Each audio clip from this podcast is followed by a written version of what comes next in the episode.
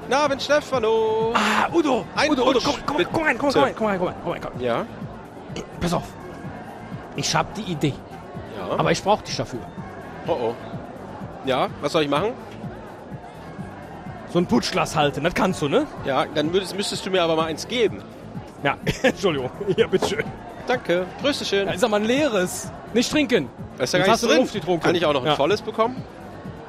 Danach, danach. Ja. Oh, oh, wobei, guck mal, hier eine Flasche für den Weg. Pass auf, Ja, mach gut. hier auf. So. Soll ja keiner. So. Danke. Ich- Ich Grüßechen. glaube, inzwischen glaube ich, das mit den Geräuschen, ne? Das ist nur eine Fata Morgana. Weißt du, was das ist? Ne. Ist auch real.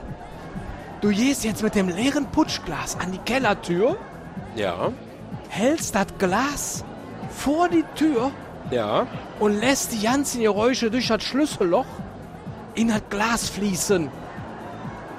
Dann ziehst du das Glas mit einem Ruck weg, hältst deine Hand vor das Glas und gehst mit den Geräuschen im Glas vor die Tür.